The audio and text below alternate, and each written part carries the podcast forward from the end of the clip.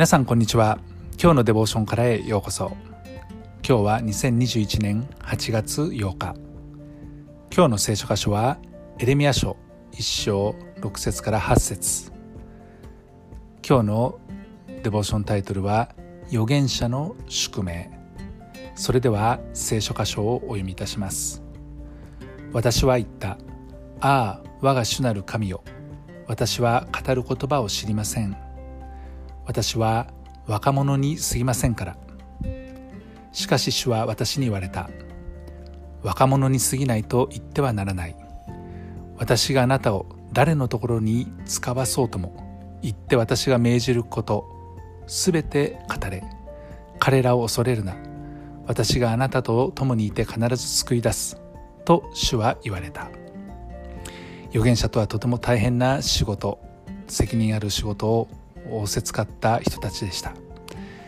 神が命じられたことを全て語らなければならなかったからです。ある時主の言葉がエレミアに臨みました。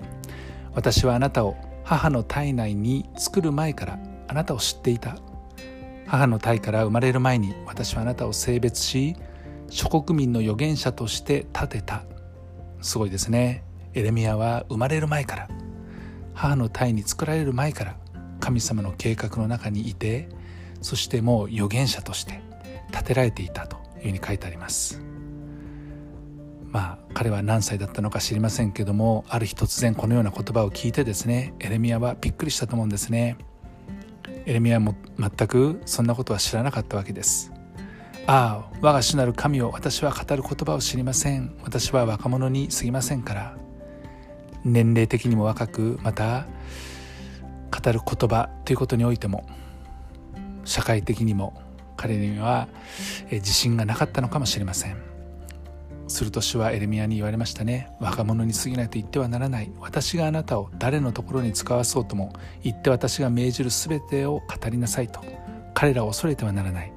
私があなたと共にいて必ず救い出すと。いう約束を与えられたわけです。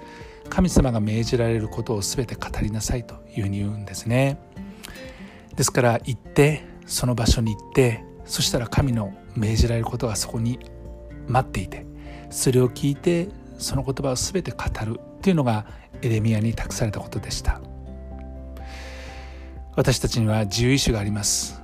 どこかに属し誰かに従っている時はどこどこに行って何々せよという命令が来るものです。会社でしたら事例がありますしスポーツ競技なら監督から指令が出ます。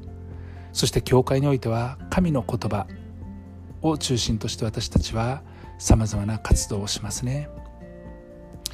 私たちは嫌ですとか自信がありませんと答えることもできますけれどもしかしそのように言葉を預かったら最終的には従う必要があります。そうでなければ会社にせよチームにせよ私たちは辞めざるを得なくなりません。神の言葉に関しては背きっぱなしという状態になってしまいますね。神の言葉を預かった時私たちはそのえー言葉を全て語るそのような責任が与えられます。預言者とは未来のことを予言するという場合もありますけれどもほとんど神がすでに語られた聖書の言葉を語るという使命が与えられているものです。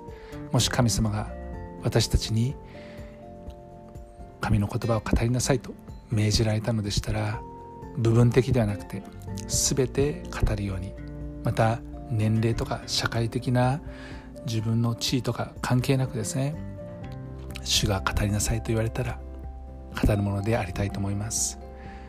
愛する天のお父様あなたの言葉は真理であり確かなものです。そしてそこには愛と恵みにあふれています。あなたは私たちを救い出すために言葉を与えてくださいました。